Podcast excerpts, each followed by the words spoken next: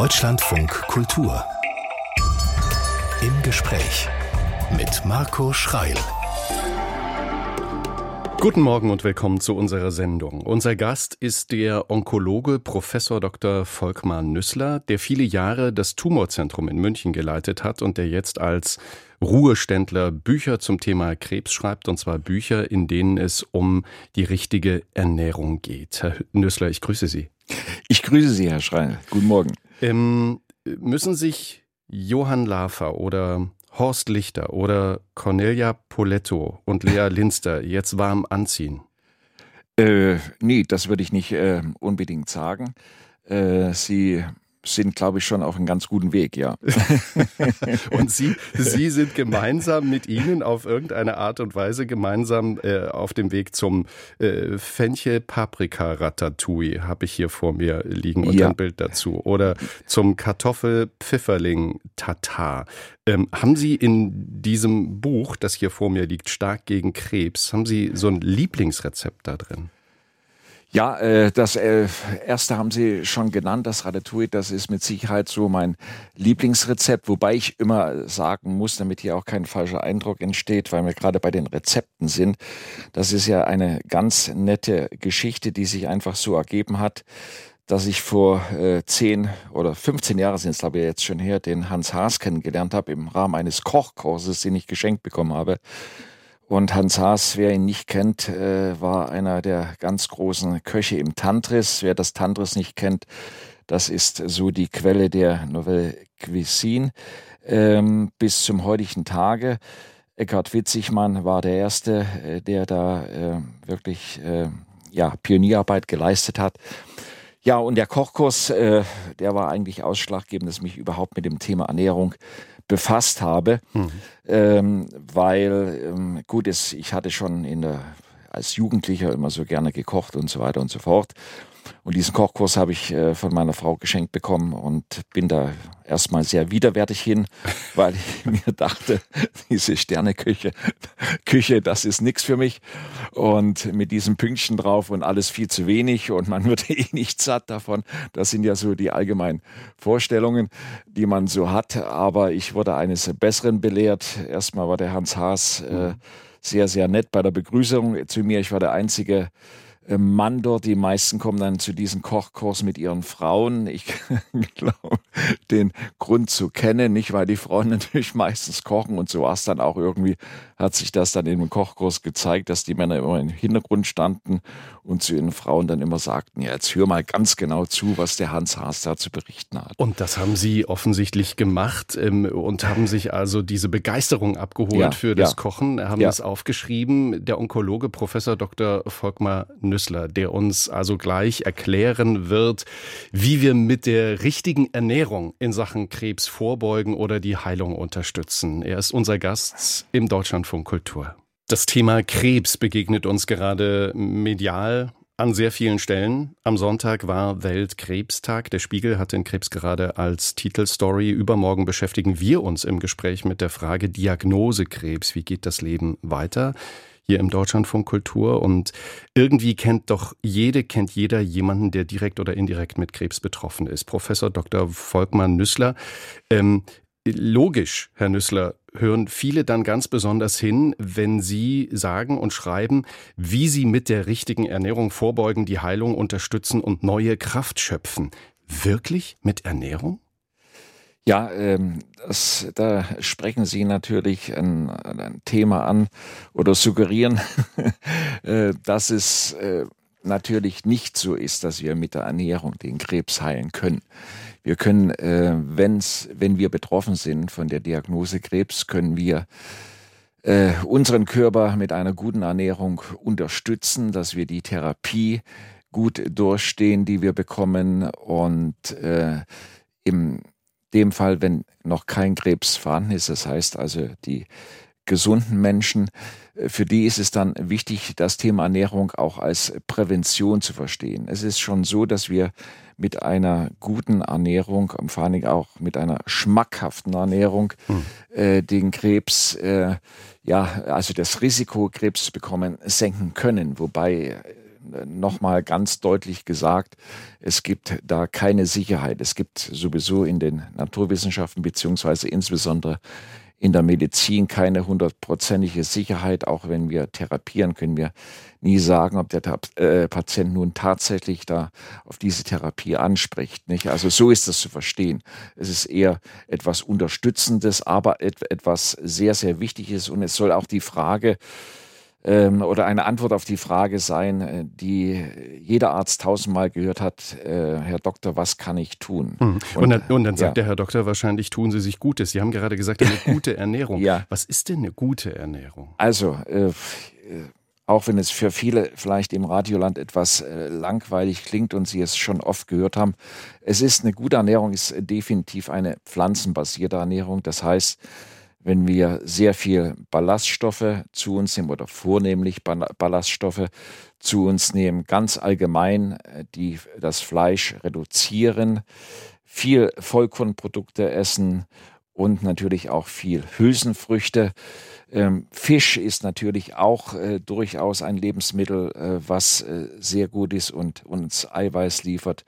Milchprodukte nur in begrenztem Maß, bitte aus verschiedenen Gründen.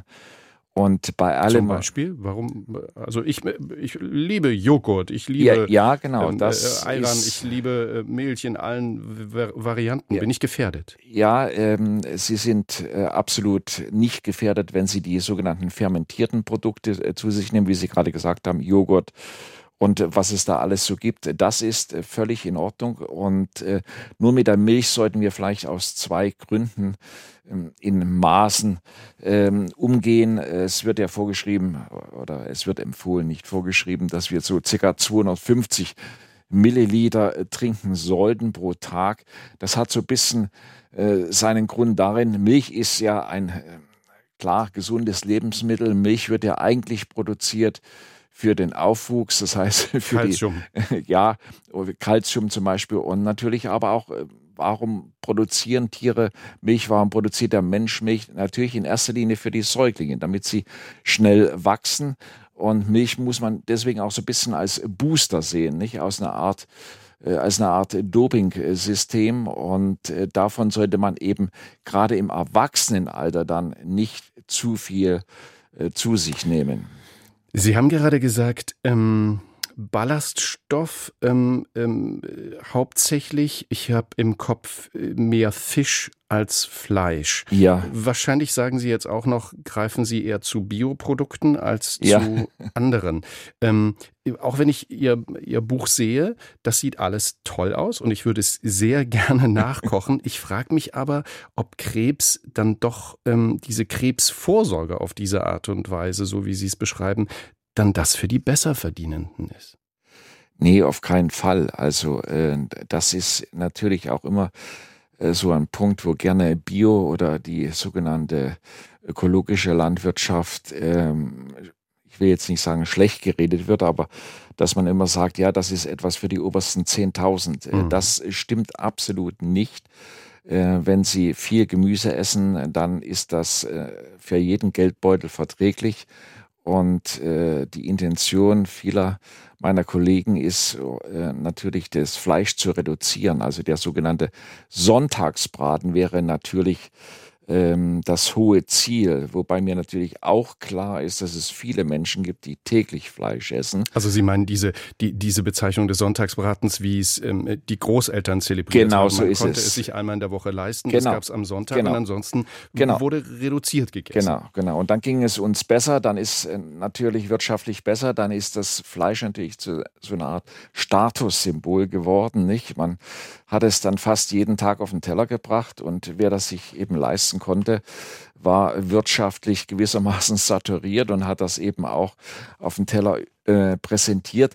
Aber wir wissen heute, dass das eben äh, alles nicht gut ist, aus zwei Gründen. Ganz einfach gesagt, aus Persö Entschuldigung, aus persönlichen gesundheitlichen Gründen. Das heißt, für uns ist es nicht gut, wenn wir davon zu viel essen.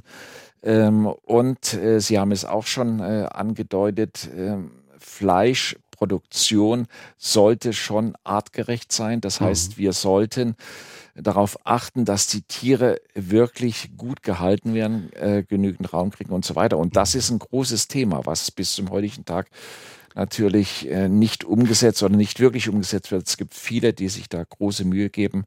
Aber das ist auch so immer mein Hauptanliegen, darauf zu achten, wo das Fleisch herkommt. Herr Nüssler, das klingt natürlich alles sehr verantwortungsvoll, verantwortungsbewusst, ja. alles sehr überzeugend. Jetzt haben Sie aber vorhin auch gesagt, es soll ja auch schmecken. Genau. Aber so ein Schweinsbraten, der ist doch super. Und ähm, so ein paar Chips zwischendrin sind ja. doch auch super. Wie ja. lange denken Sie eigentlich schon genau so? Weil eigentlich ist ja Onkologie Ihr Fachgebiet, ja. also die Wissenschaft auf, ähm, auf, auf, diese, auf, diese, auf diesen wissenschaftlichen Punkt des Krebs zu genau, gucken. Genau. Sie äh, sagen es, ist, also essen sollte, und da bin ich auch ganz bei Ihnen. Essen sollte Spaß machen, nicht? Also wenn ich jetzt mal irgendwo sitze ich sage jetzt mal im Kino und dann mal auf Chips äh, Lust habe, dann esse ich die. Nicht? Sehr dann, gut. Dann fange ich da nicht an zu zweifeln, ob ich da nun hineingreifen soll oder nicht. Wenn ich Lust habe auf Schweinsbraten, esse ich ihn. Wobei ich heute, das war nicht immer so, das muss ich auch sagen, heute schon drauf achte, wo der Schweinsbraten herkommt. Also das heißt, wie das Schwein mhm. äh, aufgewachsen ist, beziehungsweise eben, ob es äh, nach Möglichkeit bio ist. Also ich esse heute, aber ich kann mir das natürlich aussuchen. Äh, das ist natürlich auch so ein Thema. Ich kann mir das aussuchen, weil, weil ich auf dem Land lebe. Ich habe heute so einen Status äh, da, wo ich wohne, dass mich die Bauern anrufen, wir haben heute Hausschlachtung, nicht? Wollen Sie ein Stück? Das ist natürlich best of und ich bin mir natürlich darüber im Klaren, dass sich das keiner in der Stadt leisten kann oder dass es da völlig anders funktioniert, nicht? Mhm. Also da muss ich schon suchen, ähm, und mir ein bisschen Mühe geben, wo ich da gutes Fleisch herbekomme. Aber das gibt es. Es ist nicht, um Gottes Willen, nicht und äh, uferlos. Sie motivieren uns ja auch ja. auf eine gewisse Art und Weise. Der, Hoffe ich. der Onkologe und Autor Volkmar Nüssler ist unser Gast. Krebsmediziner im Ruhestand, Jahrgang 56, in Dresden aufgewachsen. Was auf den Tisch kommt, wird gegessen. Sie schmunzeln. War es ja, ein ja. Satz Ihrer Kindheit? Ja, absolut. Ja. Was, da was, also das hat mich übrigens auch schon immer äh, genervt und ich beneide heute die Kinder ja durch meine äh, Freunde und so weiter kriege ich natürlich mit, die Kinder haben und äh, wie das da läuft. Also die werden immer gefragt, ja, schmeckt es, ist es alles okay ja. und so weiter. Wenn, wenn also nicht, genau das wenn Gegenteil. nicht, dann macht Ihr Papa noch was anderes. Ja, genau das gab es also bei Ihnen genauso wenig wie bei mir. Ja. Was kam denn da so auf den Tisch ähm, beim, äh, beim Sohn eines Gärtners? Vater war Gärtner. Was, was hatten Sie auf dem Tisch? Ja, also ich, das war natürlich ein, ein großes Privileg. Äh, Sie sagen, er ist in Dresden geboren. Das heißt also um diese Zeit äh, in der Ex-DDR Ex-DDR ist natürlich dafür bekannt, Mangelwirtschaft, aber es war natürlich nicht so, dass wir nicht satt geworden sind. Es gab nur eben nicht diese Auswahl, die wir hier jetzt äh, so kennen. Und ich hatte das große Privileg, logischerweise, Gemüse kam immer frisch vom Feld und äh, Obst sowieso. Das heimische regionale Obst, äh, das äh, war immer da in, in Hülle und Fülle. Wo es gefehlt hat, ähm, das weiß jeder, der in diesem System groß geworden ist, war natürlich die berühmte Orange und Banane, nicht? Und äh, selbst da hatte ich auch ein Riesenglück, ähm, dass mein Vater dadurch, dass er Gärtner war und äh, die Mangelwirtschaft bediente, hatte er natürlich auch Privilegien oder wir haben damals gesagt Beziehungen. Mhm. Beziehungen waren ja in der Ex-DDR alles und äh, ja, wir hatten immer Orangen und Bananen. Also daran hat es auch nicht gefehlt. Und um das mal so etwas großkotzig zu formulieren, ja, wir hatten fast immer eine äh, ganze Kiste im Keller stehen. Ja. Mhm von Orangen. Aber das war ein Privileg. Ja. das war leider Gottes nicht jedem so zugänglich. Ja. Ähm, in Dresden geboren und aufgewachsen. Ja. Ähm, was, mit was für Vorbildern sind Sie groß geworden?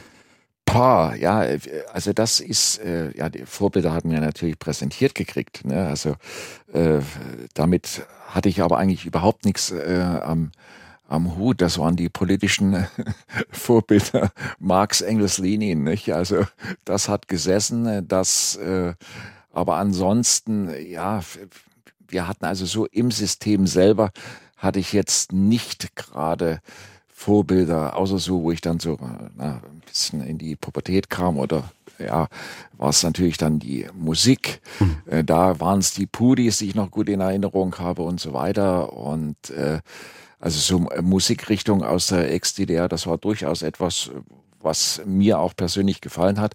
Aber wir haben uns immer am Westen orientiert, gerade was die Musik anging. Ne? Also, Wo, woher kam der Wunsch, Mediziner zu werden?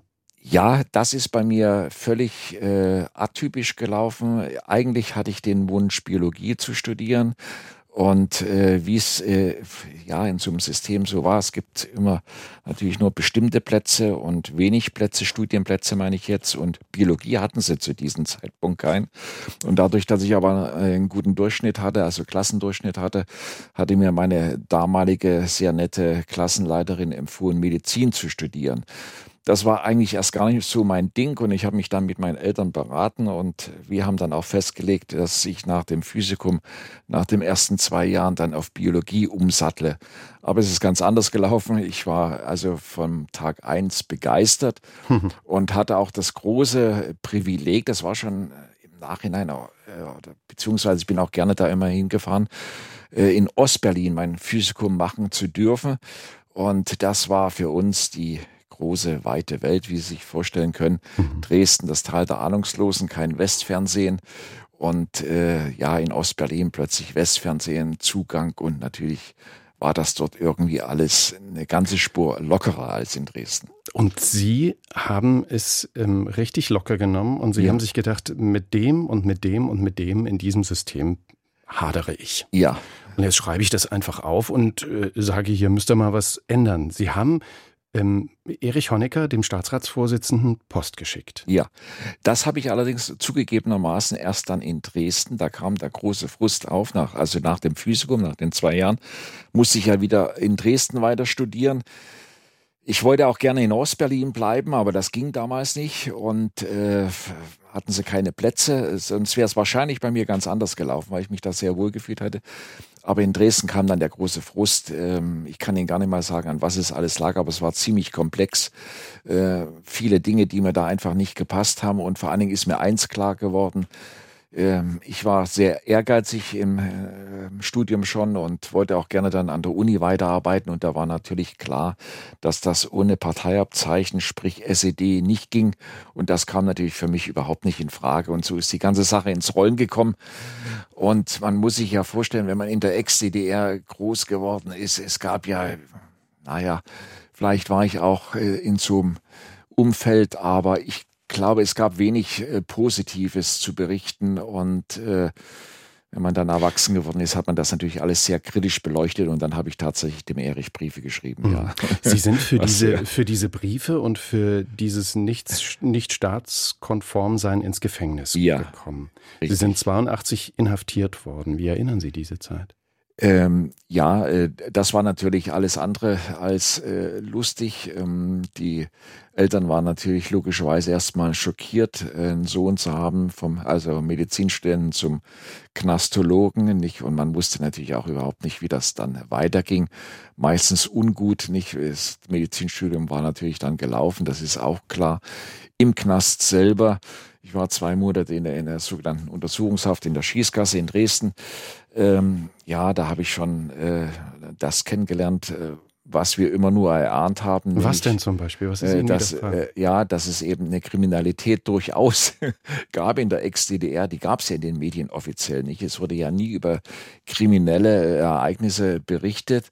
Und die Jungs und ja, es waren natürlich nur Jungs, mit denen ich da in der Untersuchungshaft saß. Wir saßen ja immer in so, waren immer Zweierzellen. Äh, ja, das war alles Mögliche. Das waren Leute, die nicht arbeiten wollten, also sogenannte Asoziale. Das waren Leute, die kriminell geworden sind, irgendwelche äh, Kassen in den Supermärkten, sprich in, hieß ja Kaufhallen. damals, ja, Kaufhallen, HO und Konsum hießen ja die großen Ketten damals nicht überfallen hatten oder die Feuer gelegt haben und alles äh, solche völlige schrägen Dinge. Und es gab, und das kommt mir, schießt mir immer wieder in den Sinn, weil das eben bis zum heutigen Tag aktuell ist und ich keine richtige Erklärung habe. Es gab einen ausgeprägten Rassismus. Ich saß mit einem jungen Kerl, der war noch ein, zwei Jahre jünger als ich, der wegen extremen Rassismus hatten sie den da ähm, eingesperrt und sein Vater war Direktor einer Schule, nicht? Also er kam also nicht irgendwie low level, äh, sondern wirklich aus einem Haushalt, wo man sich fragt, ja, wie kann denn sowas passieren? Und hm. er hat da geschimpft über Neger und Schwarze und so weiter. Also das war, pah. und bis zum heutigen Tag ist ja meine Geburtsstadt da irgendwie damit behaftet, dass hm. es leider Gottes immer wieder solche Tendenzen gibt, ja.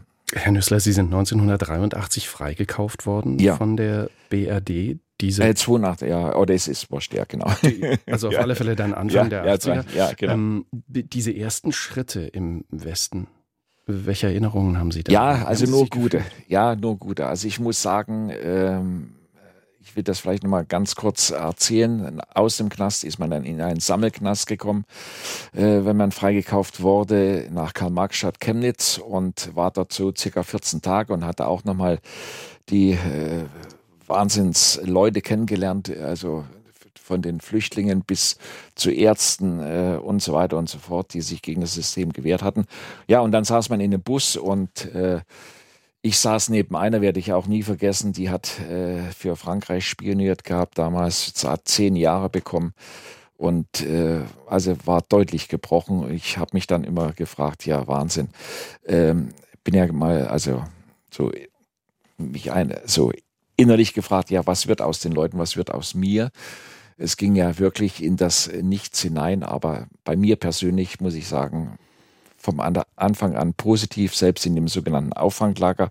Vom Auffanglager bin ich dann nach, also Gießen war das Auffanglager und dann bin ich dann nach Traunstein, weil ich einen Pfarrer kannte, den ich in Ungarn zu Ex-DDR-Zeiten kennengelernt hatte und dort konnte ich die ersten Tage unterbringen und der hat mich dann auch im äh, Krankenhaus Traunstein untergebracht. Dort habe ich als Hilfspfleger gearbeitet und da hatte ich wirklich ein super Team, also die sich rührend um mich gekümmert haben.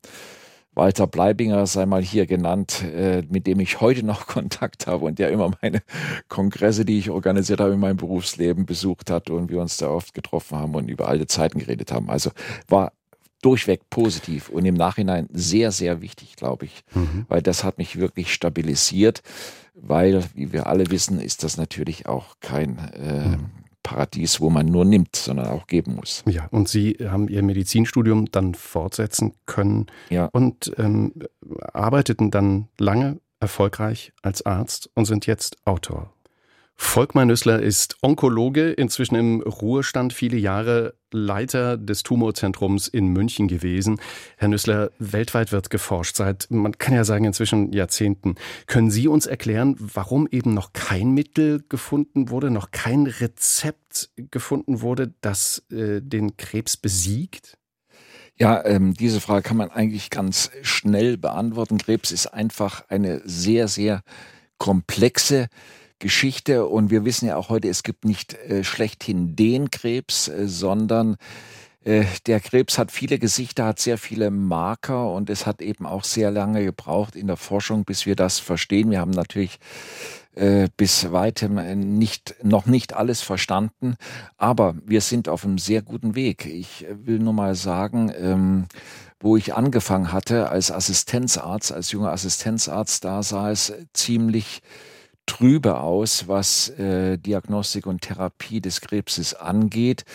Wir haben uns natürlich äh, bemüht, klar, äh, aber wir hatten natürlich nicht die Möglichkeiten, die wir heute haben. Die mhm. sind also nahezu nicht überschaubar. Also das ist für uns auch ein ganz großes Thema für uns äh, Ärzte. Nicht überschaubar, äh, die, die Behandlungs Ja, die, die Behandlungsmöglichkeiten, äh, auch die Diagnostik hat sich, äh, also der Diagnostik haben ja überhaupt zu verdanken, dass wir heute so vielfältig äh, therapieren können, so viele Möglichkeiten haben. Und äh, das ist äh, eine ganz tolle Sache. Und ich kann auch sollten Patienten da zuhören, nur empfehlen, bitte, äh, wenn Sie diese Diagnose Krebs haben, gehen Sie immer an spezialisierte Häuser, zertifizierte Häuser, damit eben Sie wirklich optimal behandelt werden. Einfach aus dem Grunde, wie ich schon sagte, die äh, Therapien sind vielfältig, nahezu unüberschaubar und die spezialisierten Häuser können sie aber adäquat betreuen, effizient betreuen und auf sie zugeschnitten betreuen. Mhm. Das ist, äh, glaube ich, heute ein riesen Vorteil und ein Riesenfortschritt. Was hemmt denn die Entwicklung für etwas, ich würde da gerne nochmal zurückkommen, für ja. irgendetwas, ähm, das, das parat steht, das Krebs gar nicht erst entstehen kann? Warum, warum ist das so, so schwierig? Ja, das ist, das ist die Gretchenfrage. Äh, wir wissen es eigentlich, warum das so schwierig ist. Wie gesagt, die Krebsentstehung ist komplex und ich kann ja leider Gottes, das wäre so toll, wenn ich das sagen könnte. Äh, ich hätte jetzt ein paar Marker, die mir sagen, okay, junge oder junge Frau, ähm, Sie bekommen oder ältere äh, Menschen, Sie bekommen Krebs in zwei Monaten. Mhm. Nicht? Äh, das wäre natürlich äh, toll, äh, wenn wir sowas sagen können, aber das können wir eben nicht. Das ist leider Gottes nicht. Hilft da, hilft da vielleicht mal die KI, die gerade so häufig ja, zitiert wird, da in der Ja, in der also das ist, das ist natürlich ein ganz neues Feld. Da stehen wir erst am Anfang und möglicherweise nicht. Aber es ist natürlich auch, dass die Molekularbiologie wird uns da weiterhelfen müssen. Wir müssen verstehen, die ganzen Signalketten, äh, die wir natürlich auch schon gut erforscht haben. Und äh, wo sich also auch hier, ich will ihn auch mal mit Namen nennen, Axel Ulrich, der, äh, obwohl ich ihn wenig in meinem Leben gesehen habe, aber wenn wir uns gesehen haben, war das immer eine äh, sehr enge äh, Verbindung. Und äh, der hat Großartiges geleistet, was die Signalketten angeht ähm, war auch einer der ersten, der das Herzeptin, also den Antikörper mitentwickelt hat bei Brustkrebspatienten. Und das ist so im Jahr 2000 gewesen, wenn ich mich recht entsinne, oder 98. Jedenfalls alles noch nicht so lange her, aber in den letzten zehn Jahren eine gewaltige Entwicklung, eine gewaltige Entwicklung. Hm. Aber wie gesagt, wir, das, äh, unser Vielleicht können wir es mal eines Tages sagen, aber es ist definitiv schwierig vorherzusagen, warum ich jetzt äh, Krebs bekomme. Und vor allen Dingen auch die Frage, die ich immer gestellt äh, bekomme, wenn ich mich hier so mit Thema Ernährung und Bewegung und guten Lifestyle beschäftige. Und dann kommen immer Patienten zu mir, ich habe alles richtig gemacht, ich habe kein Übergewicht, alles wunderbar und bekomme den Mist trotzdem, sprich den Tumor. Mhm. Und äh, ja, das ist genau unser Problem. Das eine schließt leider Gottes nicht das andere aus und wir wissen eigentlich nicht warum.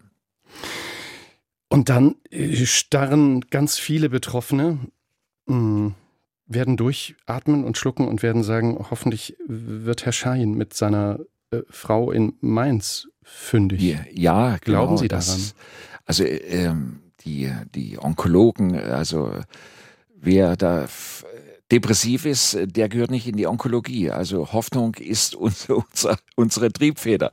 Nicht? Also natürlich glauben wir dran, aber wir sind natürlich auch Profis genug, dass wir sagen, ja, hoffentlich hat er recht, ne? Und hoffentlich wird es auch alles so, wie er meint, denn das haben natürlich schon viele viele Kollegen gesagt. Ähm, aber ähm, ja, man wird dann sehen, äh, der Patient beziehungsweise die Studien werden es zeigen, ob er recht hat. Ne? Die, das ist ja immer der Sprung vom Reagenzglas äh, zum Patienten.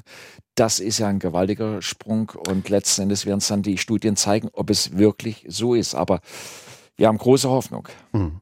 Viele haben da wirklich Hoffnung, wenn ja. das mit Covid geklappt hat. Genau, bei genau. BioNTech, das ist, dass sie ja, das genau, auch mit ganz genau. dem Krebs irgendwie schaffen. Der Onkologe genau. und Autor Volkmar Nüssler bei uns im Deutschlandfunk Kultur. Sie sind Mitte 60, Herr Nüssler. Ja, ja. Aber Füße hoch und nichts tun, das scheint jetzt nicht so ganz Ihr Lebenskonzept zu sein. Richtig. Ne?